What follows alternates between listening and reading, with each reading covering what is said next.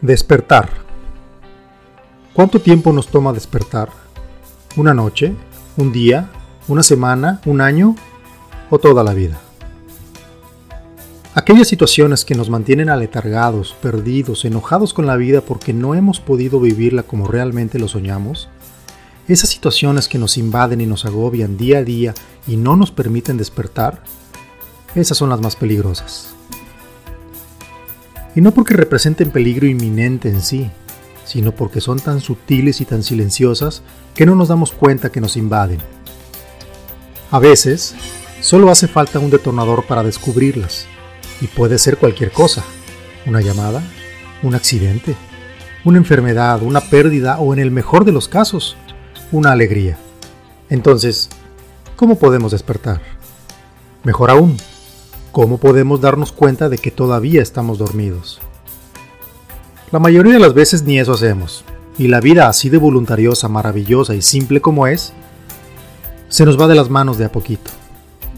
Cuando sientes esa opresión en el pecho o ese nudo en la garganta que a simple vista no sabes qué es, pero lo sientes, y no estoy hablando de alguna enfermedad o principio de fatalidad, no. Es esa melancolía que a veces nos invade sin ninguna razón sin ni siquiera saber que podemos padecerla. Ese desasosiego que sentimos en el alma de vez en cuando y que nos hace parar por unos segundos nuestros pensamientos.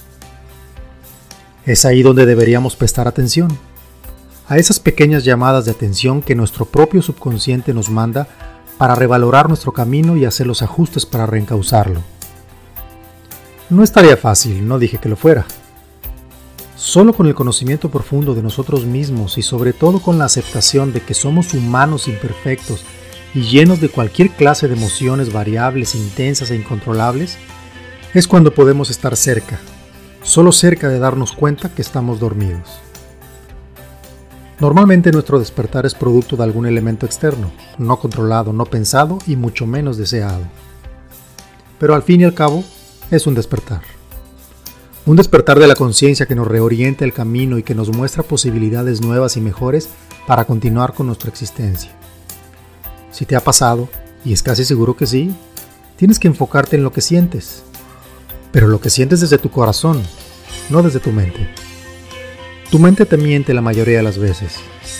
Siempre va a buscar la comodidad de lo conocido y de lo habitual. Hará que te sientas sentir seguro y tranquilo, continuando con tu vida así como la conoces. La mente de las personas se ha desarrollado a través de miles de años de evolución y se encarga de que estés bien, pero solo en el plano físico, que comas, que vistas, que no sientas calor ni frío, que no sientas dolor ni angustia, y al final de cuentas, te miente. Te miente de una manera deliberada y lo aceptas porque te da placer y confort. Entonces, el enfoque debe de venir desde tu corazón. Ese sentimiento extraño que nos ubica en la locura la mayoría de las veces, que nos comunica tantas y tantas cosas irracionales e impensables de lo que debería de ser nuestra vida, que es ingrato y complaciente, doloroso y aliviador, sutil y escandaloso.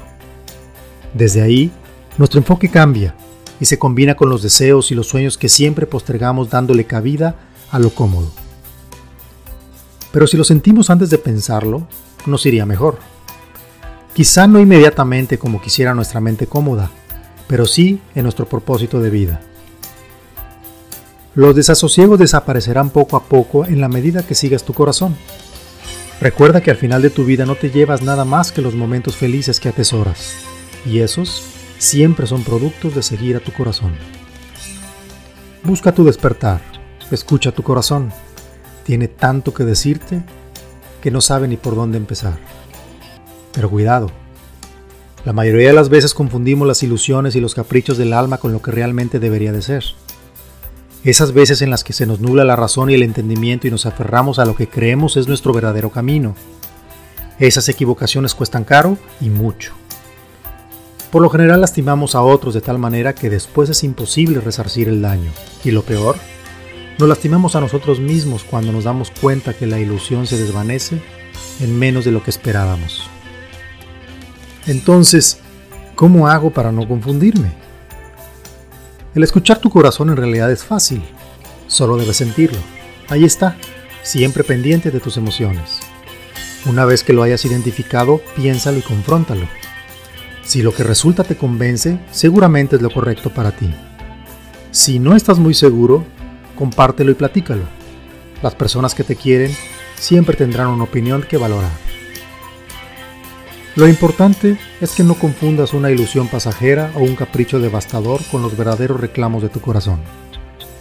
Si ya lo hiciste, es hora de poner un plan en marcha.